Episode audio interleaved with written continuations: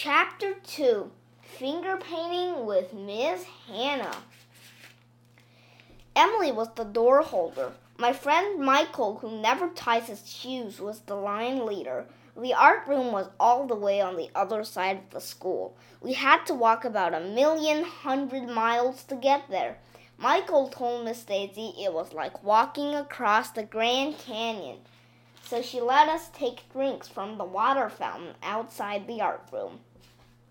That's where Miss Hannah was standing. She was the funniest looking lady I ever saw. She was wearing a dress that looked like it was made from a bunch of different colored washcloths that were sewed together. On her hands were these big mittens that my mom uses when she has to take hot dishes out of the oven. Miss Hannah looked weird. Good morning, second graders, she said as we filed into the art room. Do you like my new dress? It's made from used pot holders that I bought on eBay. I stitched them together.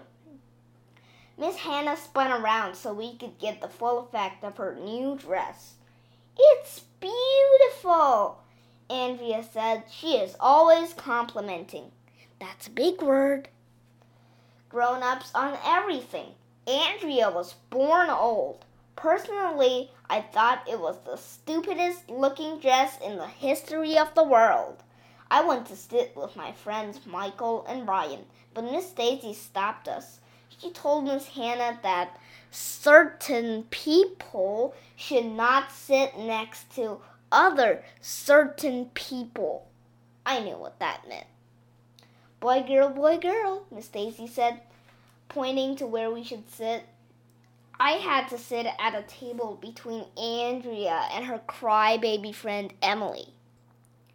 Miss Daisy gave each of us a name tag to wear so Miss Hannah would know our names. Then she told Miss Hannah she would be in the teacher's lounge in case there was any trouble. The teacher's lounge is where the teachers go when they don't have to teach. I've never been in there. No kid has ever been in there in the history of the world because kids aren't allowed inside.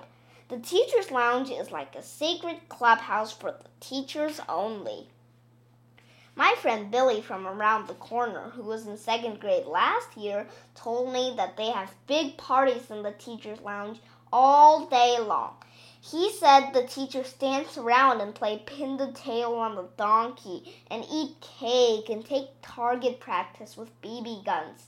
Then they try and think of new punishments to give us kids when we misbehave. That sounds cool. Maybe when I grow up, I'll be a teacher so I can hang out in the teacher's lounge all day and have fun. After we sat at our tables, Miss Hannah took off her potholder mitts and picked up a piece of black paper. Can anyone tell me what this is? she asked. Any dumbhead knows that. I raised my hand, and she called on me. It's a piece of black paper, I said. Duh. It could be a piece of black paper, AJ, Miss Hannah said. But maybe it's a black cat in a coal mine. Maybe it's a crow flying in the middle of the night. It was a trick question. I hate trick questions. My ears felt like they were on fire. I didn't look at anybody, but I knew everybody was looking at me and laughing to themselves.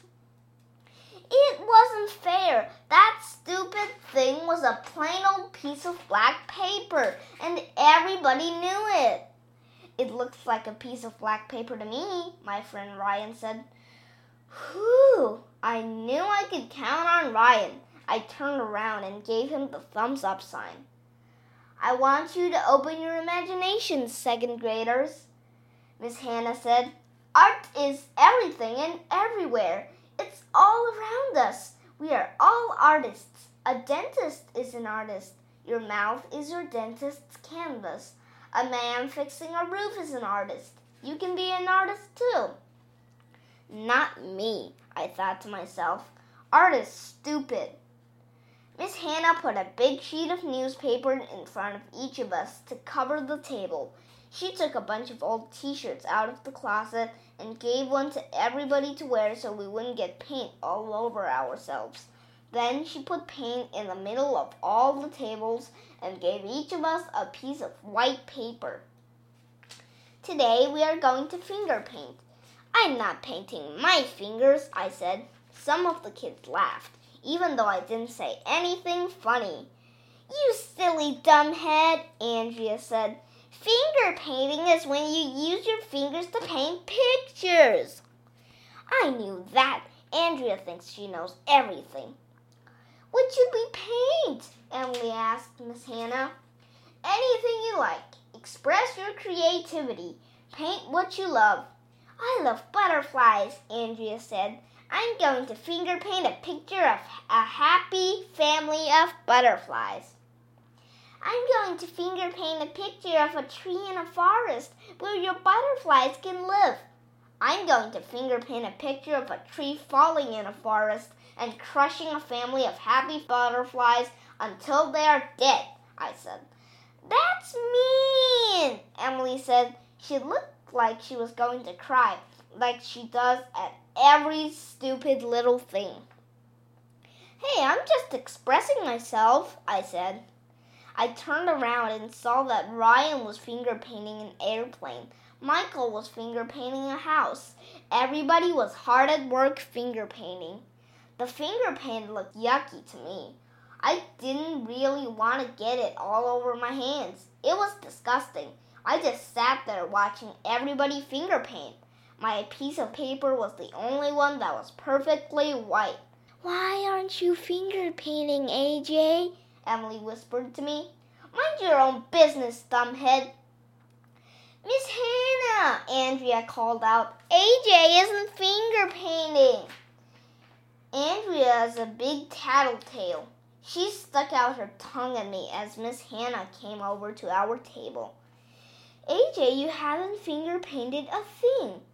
I didn't know what to do. I didn't know what to say. I had to think fast. I did too finger paint something, I said. This is a picture of a white polar bear. He's playing in the snow, white snow, and he's eating vanilla ice cream. All the kids were looking at me. Miss Hannah was looking at me. I was afraid she was going to yell or go get Miss Daisy from the teacher's lounge to take me to the principal's office.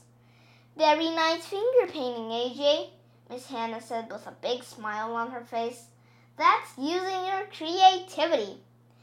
Ha ha ha. I stuck my tongue out at Andrea. She folded her arms across her front, all mad like. It was great. It was not only great, it was the greatest moment in the history of the world. This was the next best thing to an elephant stepping on Andrea's head.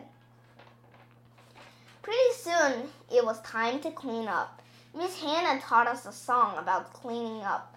The words were clean up, clean up, everybody everywhere. Clean up, clean up, everybody do your share.